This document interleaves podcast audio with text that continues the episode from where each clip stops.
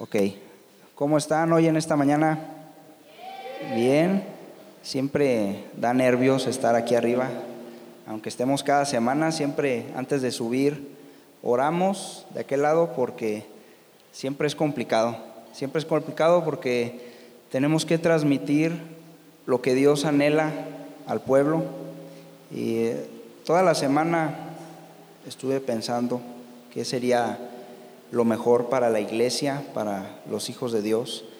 Y hay un tema que ya tiene tiempo que, Dios ha puesto en mi corazón y es pérdida. ¿Cuántos han perdido algo en esta vida? ¿Cuántos pueden levantar la mano y decir, yo he perdido algo o a alguien? Todos en la vida, les aseguro, todos en algún momento hemos perdido algo o hemos perdido a alguien, todos. No hay ni una sola persona que me diga, yo jamás en la vida he perdido nada. Yo creo que nos acordamos a lo mejor cuando éramos chiquitos, a cuántos los mandaron a la tienda y se les perdía el dinero. A mí a cada rato. a mí a cada rato me mandaban con el billete y lo traía aquí en la mano y de repente desaparecía y decía, pues ¿dónde quedó el billete? Y cuando éramos chiquitos, ahorita ya decimos, ah, pues qué tanto son 50, 100, 20 pesos, ¿verdad? Pero cuando éramos chiquitos, al menos a mí me daba miedito llegar a la casa y decir, se me perdió el billete, porque pues no teníamos muchos billetes en aquel tiempo y que se me perdiera a mí el billete, pues sí era complicado. Todos nosotros, desde el momento en que nacemos, comenzamos a tener pérdidas en nuestra vida. Unas son pérdidas pequeñas, otras son pérdidas más grandes. Pero toda pérdida siempre deja un hueco en nuestro corazón. Siempre. Cuando hace, hace tiempo, cuando, cuando Matías nació, eh, a Nancy, después de que Matías nació, le diagnosticaron un problema en la, en la matriz. Y le, pues íbamos con un doctor, íbamos con otro, y todos nos daban puras malas, este, ¿cómo se dice? Noticias, diagnósticos. Eh, no había uno que nos dijera, no te preocupes, todo va a salir bien. Eh, fuimos con los pastores, este, muchos nos acompañaron, nos hicieron el favor de llevarnos al hospital en la madrugada, muchas veces porque eh, Nancy en ese momento se sentía muy mal. Y cuando yo estaba fuera del hospital, porque no te dejan entrar adentro, y yo no sabía qué estaba sucediendo allá adentro, cuando ves la enfermedad así a ese tan cercana a ti y que dices, puedo perder lo más valioso que tengo a mi lado, comienza tu corazón a dolerte, comienzas a vaciarlo, Dios te lo llena y esas circunstancias hacen que se crean, creen huecos en el corazón. Yo sé que todos los que están aquí saben de lo que les hablo. Todos han estado en ese momento de pérdida tan grande en el que sientes el corazón que se te destroza. ¿Verdad que sí? Todos hemos estado en ese momento. Pero ¿qué pasa cuando el corazón se vacía por esas circunstancias? El corazón siempre tiene que estar lleno de algo. Cuando esas circunstancias dejan ese hueco, ese hueco lo tienes que llenar con algo. Y ahí es donde viene el problema, que muchas veces en lugar de llenar ese hueco con Dios, lo comenzamos a llenar con tristeza, con rencor, con soledad, con frustración. ¿Vea que sí? ¿Cuántos en esos momentos no le hemos recriminado a Dios? ¿Por qué? ¿Por qué a mí? ¿Por qué si yo voy a la iglesia? ¿Por qué si yo te estoy sirviendo? ¿Por qué si yo ya dejé mi manera de vivir y ahora estoy contigo? ¿Por qué a mí? ¿Cuántos le han preguntado a Dios, ¿por qué a mí? Todos le hemos preguntado, ¿por qué a mí? Todas estas cosas van llenando nuestro corazón y nos comienzan de una manera silenciosa a apartar de Dios. Toda pérdida, fíjense bien, nos puede apartar de Dios. Cuando comenzó lo de la pandemia, que nos dijeron, ¿saben qué? Ya no van a venir a la iglesia. Perdimos esa libertad que teníamos de venir aquí a la iglesia. Y muchos de los que estaban aquí cuando comenzó todo esto, ya no están, se perdieron. Esos tres meses que estuvimos apartados, que perdimos ese tiempo de venir aquí, se apartaron ellos de Dios. La pérdida puede ocasionar que nos apartemos de Dios. Ahora, hay dos tipos de pérdida. Una es la que tú dices, ¿por qué? ¿Por qué me pasó a mí? ¿Cómo sucedió? Y la otra es por negligencia de nosotros mismos. ¿Cuántos hemos perdido algo por nuestra culpa? Por ejemplo, yo tengo una tía que le, di, que le diagnosticaron eh, diabetes y pues hay cosas que no pueden comer los diabéticos, ¿estamos de acuerdo?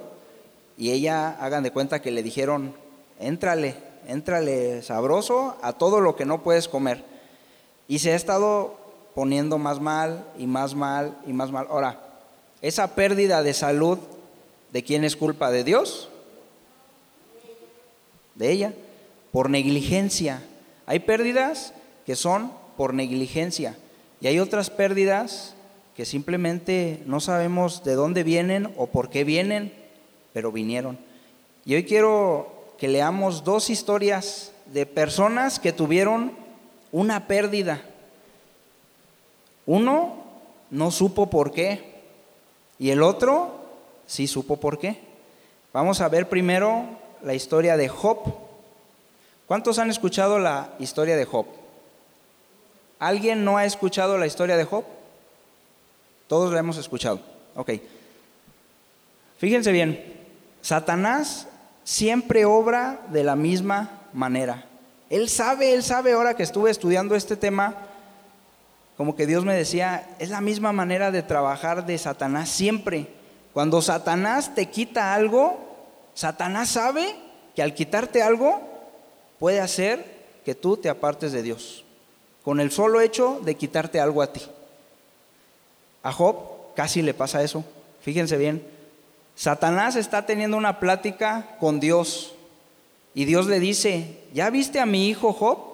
El cual es recto, el cual es puro, el cual, o Dios tenía la mejor eh, manera de pensar de Job, porque Job nunca había hecho nada malo, al contrario, Job muchas veces hacía cosas por sus hijos, por si acaso sus hijos pecaban.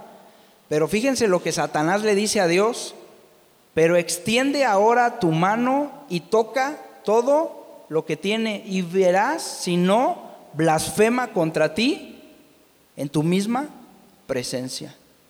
Quítale a Job lo que tiene, que tenga una pérdida. Haz lo que pierda las cosas que tiene, que pierda sus hijos, que pierda su riqueza, que pierda su salud. Y verás cómo Job va a blasfemar contra ti. Satanás siempre hace eso. A veces decimos, ¿por qué? ¿Por qué? Dios tiene el control siempre de todo. Toda circunstancia no se le escapa a Dios nunca. Pero ¿quién es el que te está poniendo a prueba? Satanás. Satanás fue el que le dijo a Dios, quítale todo y vas a ver si no blasfema ¿Y quién fue quien blasfemó contra Dios? ¿No fue Job? ¿Quién creen que fue? La esposa de Job. Los dos estaban, yo no sé, la, Biblia no menciona a la esposa de Job, no menciona lo que hacía la esposa de Job. Sí menciona que Job ofrecía sacrificio por sus hijos, sí menciona la Biblia que Job era una persona recta, sí menciona la Biblia muchas cosas de Job, pero de la esposa no. Pero yo me pongo a pensar por un momento, ¿cómo sería la actitud de la esposa cuando tenían todo? Porque no dice que cuando tenían todo, la esposa le dijo a Job, maldice a Dios, ¿verdad que no? ¿Cuándo le dijo que maldijera a Dios? Cuando había perdido todo. A lo mejor la esposa era, ah, mi esposo, sí, Qué, bueno que Dios nos bendice, alabemos a Dios, sí vamos a hacer sacrificio por nuestros hijos, sí vamos a la iglesia, sí vamos a la célula, sí vamos a hacer esto con ánimo, ¿no? A lo mejor la esposa. Pero en el momento que Satanás le quita las cosas a Job, cambia. Fíjense, eran dos personas en la misma casa. Las dos posiblemente tenían la misma actitud cuando tenían todo, pero en el momento que lo pierden todo, la actitud de la esposa cambia y le dice a Job, maldice a tu Dios y muérete. La esposa terminó blasfemando en contra de Dios. La pérdida puede ocasionar que nosotros lleguemos a desconfiar de Dios o que lleguemos a blasfemar de Dios. Tenemos que tener mucho cuidado porque toda pérdida puede ocasionar eso en nuestra vida. Ahora, ¿Job hizo algo malo? Les pregunto. No. Pero sin embargo tuvo una pérdida. Pero ¿qué pasa al final de Job? Si todos han leído la historia de Job, hay un momento en el que Job como que se quiere, como que quiere cuestionar a Dios de algunas cosas. Hubo un pequeño momento en el que Job como que a lo mejor se cansó, se rindió, no lo sé.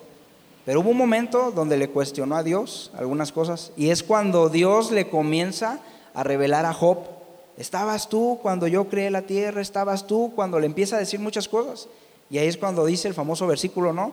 De oídas te había oído, pero ahora mis ojos te ven. Fíjense cómo una pérdida acercó a Job más a Dios, pero cómo la misma pérdida alejó a su esposa de Dios. La misma pérdida, los dos tuvieron la misma pérdida, a excepción de la enfermedad que tocó solamente a Job, pero los hijos eran de los dos, los bienes eran de los dos. Todos los animales, los criados, todo eso le pertenecían a los dos. La misma pérdida separó a uno y al otro lo acercó más a Dios. Pero si leemos en la Biblia quién era el que iba y servía o ofrecía sacrificio a Dios, era Job. Por eso los pastores siempre nos están recalcando, sirvan, sirvan, sirvan, porque en el servicio conoces más a Dios. Y si tú empiezas a conocer a Dios a través del servicio, cuando suceden estas pérdidas, tú puedes percibir claramente la voz de Dios cuando te dice, hijo, no temas. Pero cuando tú no estás sirviendo a Dios, no sabes percibir la voz de Dios. Y aunque Dios venga y te diga, no temas, tú nunca lo vas a escuchar. Y ahí es donde muchos nos perdemos de la presencia de Dios porque no estamos sirviéndole a Él, no logramos entender o comprender su voz y nos perdemos. Y vemos aquí a otro personaje que fue David. David tuvo muchos hijos, pero hubo uno en especial que le causó muchos problemas.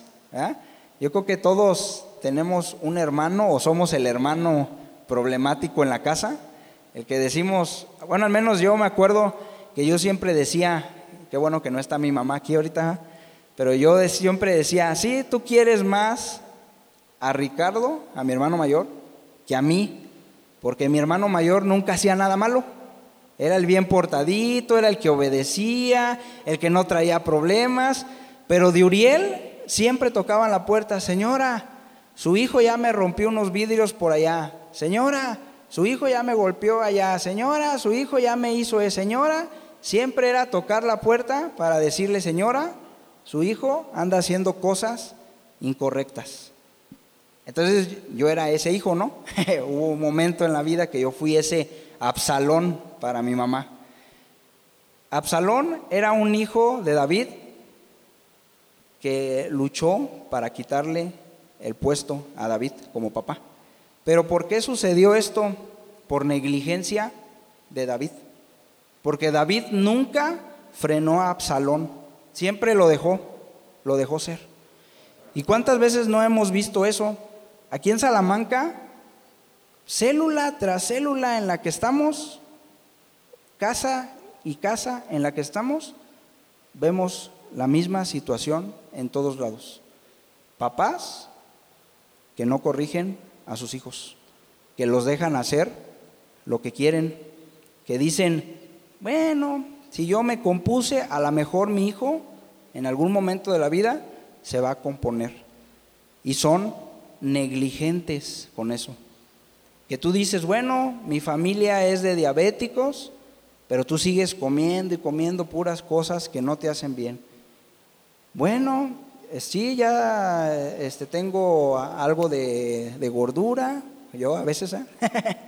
pero decimos, pero le voy a seguir metiendo, metiendo, metiendo, metiendo, como dicen, hasta que el cuerpo aguante, ¿verdad? ¿Cuántos han dicho hasta que el cuerpo aguante? Pero luego, allá Machín dice que él, pero ¿qué pasa cuando ya el cuerpo no aguanta? Te enfermas y luego a, quién vas y le recriminas? A Dios. ¿Por qué, Señor? Y Dios dice, pero yo si soy tan bueno, pues sí, podrá ser muy bueno, pero comes que da miedo. Y lo digo por mí.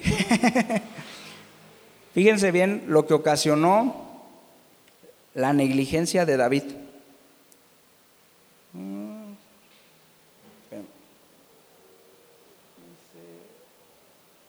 Ponme el... Ah, no, sí, sí, sí. Déjame ver. Ah, ok. Dice, y he de hacer hoy que te muevas para ir con nosotros. En cuanto a mí, yo iré a donde pueda ir.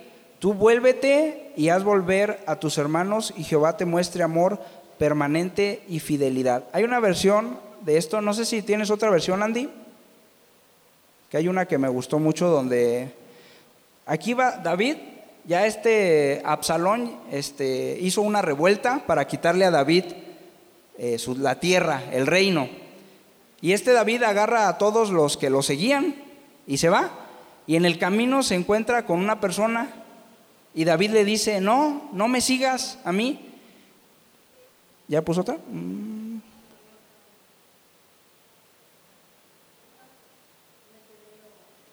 a ver, déjame, lo busco aquí en él, para leérselos. Es que me, me gustó mucho una parte aquí que dice...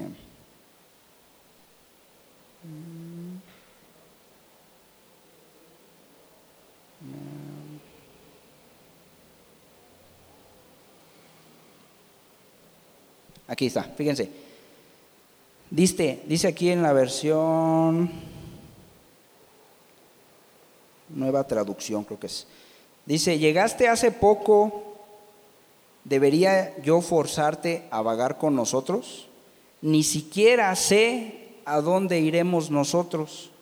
Regresa y llévate contigo a tus parientes y que el Señor te muestre su amor inagotable y su fidelidad. Fíjense, este es otro punto que causa la pérdida.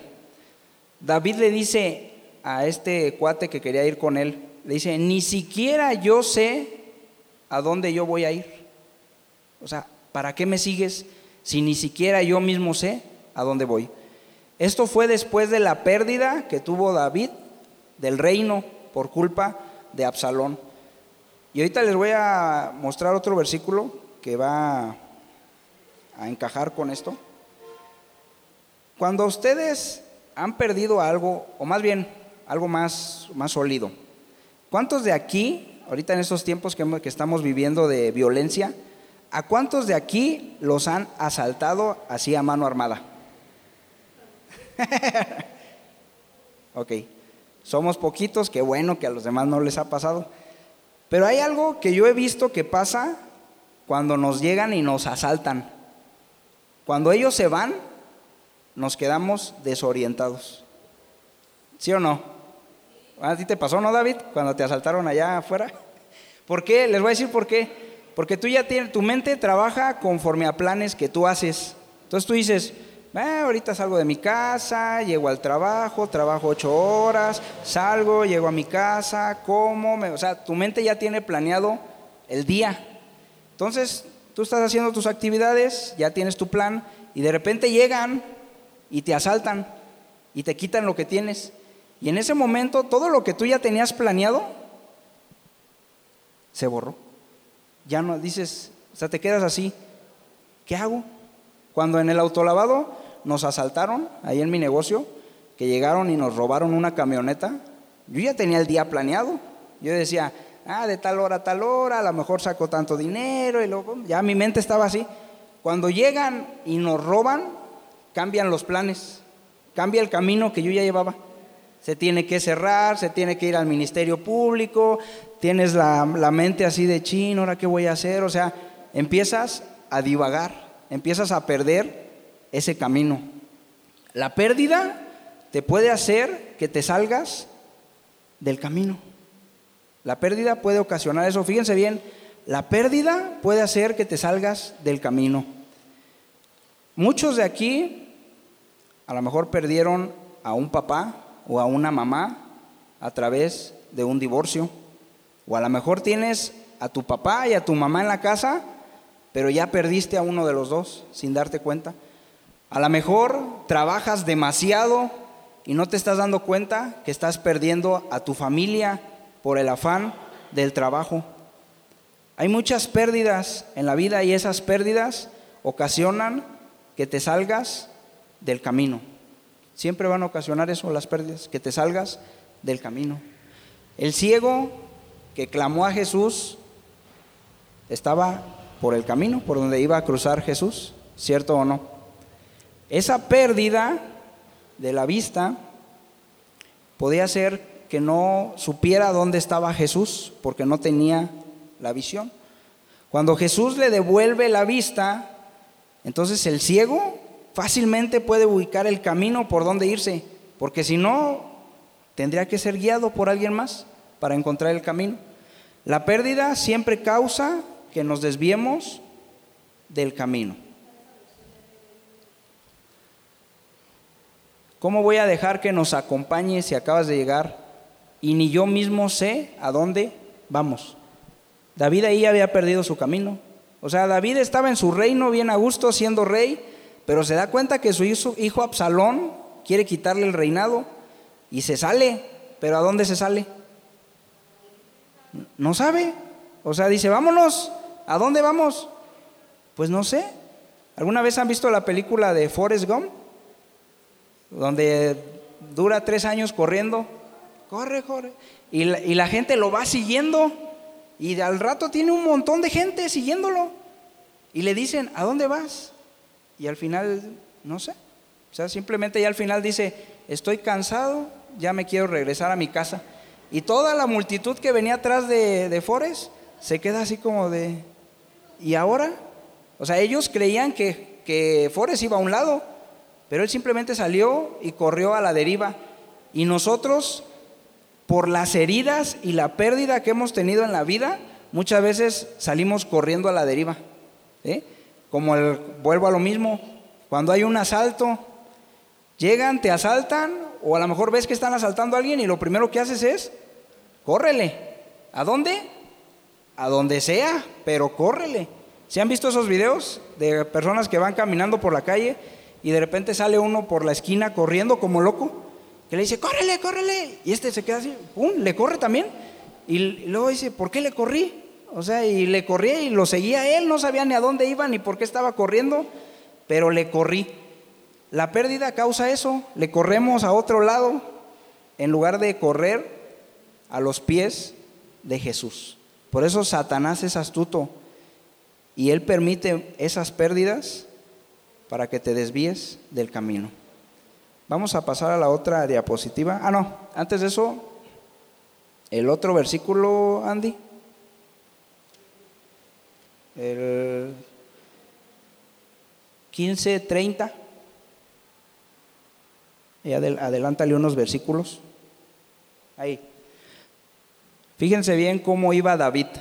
Y yo creo que muchos de ustedes se van a, a ¿cómo se dice? a sentir o a identificar con lo que David sentía en ese momento.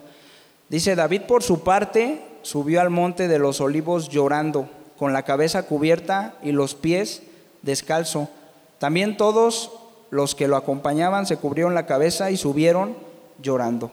¿Se acuerdan que al principio les dije, la pérdida cuando llega te deja un hueco y ese hueco lo llenas tú con algo? En ese momento David estaba triste, estaba triste, seguramente se sentía mal como papá de decir cómo puede ser que mi propio hijo me esté haciendo todo esto. La tristeza estaba inundando el corazón de David. Y vamos a pasar a la siguiente lámina.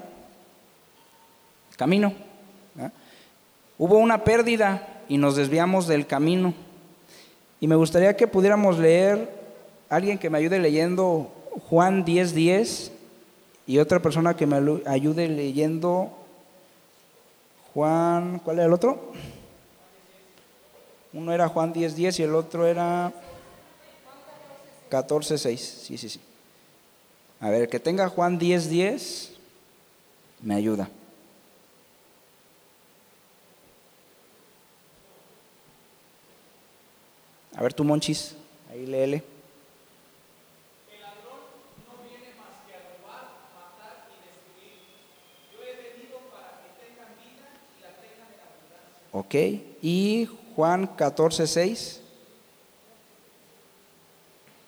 Yo soy el camino, la verdad y la vida. Me llamó la atención estos dos versículos, porque los dos versículos, uno dice lo que es Jesús y el otro dice lo que es el diablo, o lo que hace el diablo y lo que hace Jesús. Dice que Satanás o el, ladrón viene a qué? A robar, es lo primero que dice.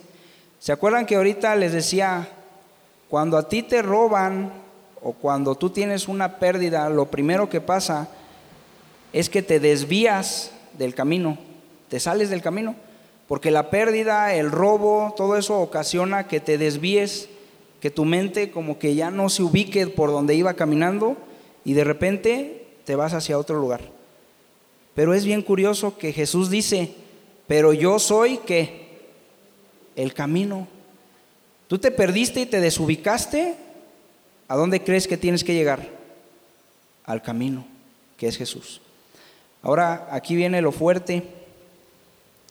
Todos hemos perdido algo en nuestra vida, ¿verdad? Ya quedamos que todos hemos tenido una pérdida. Pero toda la vida nos la pasamos enfocándonos en lo que hemos perdido y no nos dimos cuenta que los que nos perdimos fuimos nosotros. Nos enfocamos en perdí mi matrimonio, nos enfocamos en perdí el negocio, perdí a mi papá, perdí a mi mamá, perdí muchas cosas, mi salud. Nos enfocamos en esa pérdida y no nos dimos cuenta que lo que terminamos perdiendo era a nosotros mismos. Por eso Jesús, cuando Él vino a la tierra, dice que Él vino a qué? A los perdidos. Porque toda la gente conocía la Biblia, o la mayoría de los judíos conocían algo de la Biblia, conocían de Dios, de las maravillas que Dios había hecho. Vivían en otros tiempos, tiempos donde la gente era este, firme con su fe, firme con lo que creía, pero estaban completamente perdidos. Yo siento que muchas veces nosotros estamos igual de perdidos. Me llamó la atención algo que dijo esta Iliam cuando, cuando compartió, porque yo sentía lo mismo. Y Dios me decía, hijo, estás perdido. Cuando dijo, lo dijo de chiste, pero yo creo que más de uno aquí lo dijo en su casa. Cuando estábamos en las en la casa escuchando la predicación en la casa y decíamos, ¿cómo quisiéramos estar aquí en la casita siempre viendo la predicación por la televisión? A gusto, comiendo ya nosotros en nuestra casa era era domingo de carnitas, viendo la predicación. Todos los domingos pedíamos carnitas, nos sentábamos en la mesa, veíamosla bien a gusto, bien tranquilo. Y todos en nuestro corazón, o yo espero que a lo mejor nada más sea yo y que toda la iglesia sea muy santa. pero yo sé que muchos aquí, y no levanten la mano, pero yo sé que muchos aquí dijimos, ojalá nos quedáramos en la casa.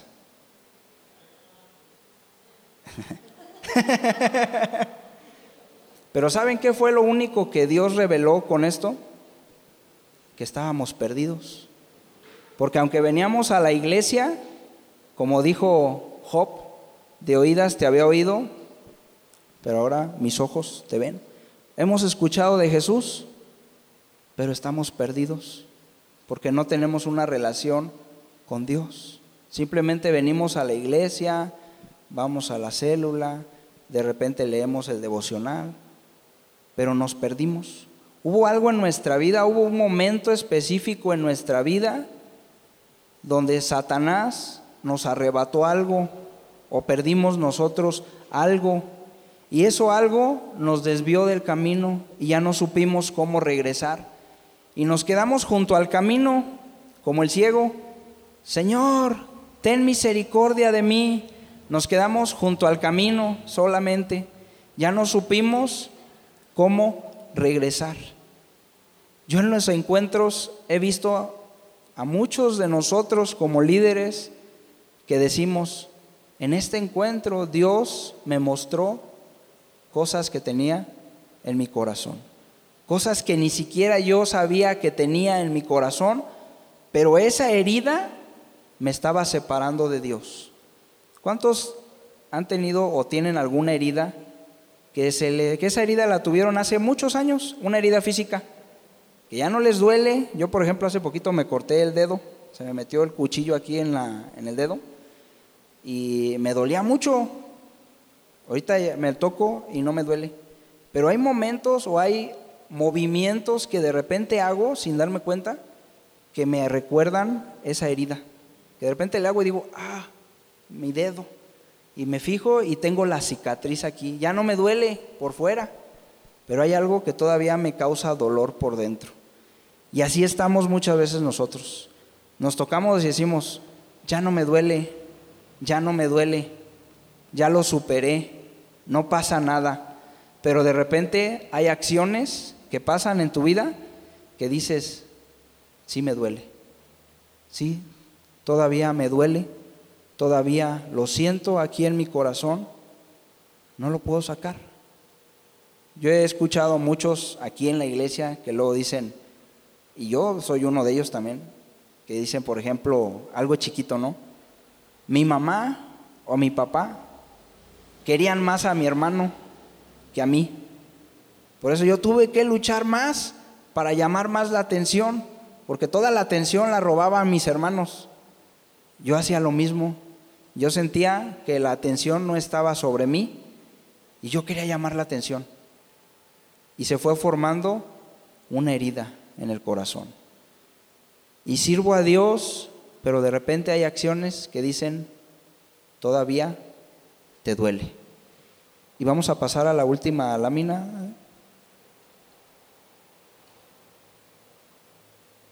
Restauración.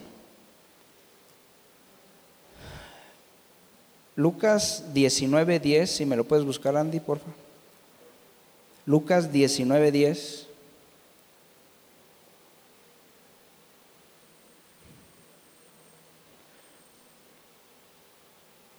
Dice, el Hijo del Hombre vino a buscar y a salvar qué?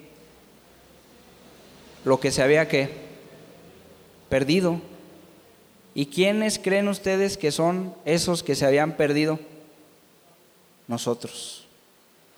Dice que el Hijo del Hombre vino a buscar lo que se había perdido. Hoy yo quiero que tú analices algo en tu vida. Tú puedes estar aquí en la iglesia, puedes estar sirviendo a Dios con todo tu corazón, como decía nuestro pastor en su prédica. Lo servimos con todo el corazón, pero hemos perdido el amor, aquel primer amor. Lo perdimos por negligencia de nosotros mismos, porque el amor siempre ha estado ahí. El amor de Dios es incondicional, es eterno y sobrepasa todo. Ahí está el amor de Dios. Todos los días cuando nos levantamos, respiramos y podemos caminar, podemos ver, podemos escuchar, tenemos a nuestra familia al lado. Eso es el amor de Dios. Pero nosotros lo perdimos en el camino. Y ahora Dios quiere que en verdad nosotros pongamos nuestro corazón una vez más y podamos regresar a sus pies. Juan 3:16 dice, que de tal manera amó Dios al mundo que dio a su único Hijo para que todo aquel que en Él crea, no sé qué, no se pierda. ¿Por qué a Dios le interesará tanto que no nos perdamos? ¿Verdad? A veces nos dejamos llevar por las maravillas de Dios, pero las vemos solamente como la tercera diapositiva. ¿Me la pones, Andy? Así estamos nosotros con Dios. Dios está dentro de la casa esperándonos para servirnos mesa y poder cenar con nosotros. Y nosotros estamos desde afuera, simplemente viendo a lo lejos. Sabemos de Dios porque lo vemos desde afuera. Sabemos cómo es Dios con sus hijos porque lo vemos desde afuera. Pero hubo un momento en el que nos perdimos, que nos perdimos y nos alejamos de Él. Hoy, Padre, yo quiero pedirte que tú puedas mostrarnos, Señor Dios, hasta lo más profundo de nuestro corazón, Señor. Si todavía hay heridas dentro de nosotros, Señor. Si todavía hay algo que hemos ocultado, Señor, delante de tu presencia, Padre, que nos haya sacado del camino, Señor Dios. Yo sé que todos aquí hemos tenido pérdidas, Padre, pero yo creo que la pérdida más grave que podemos tener en la vida es perderte a ti, perdernos de caminar en tu camino, Señor Dios.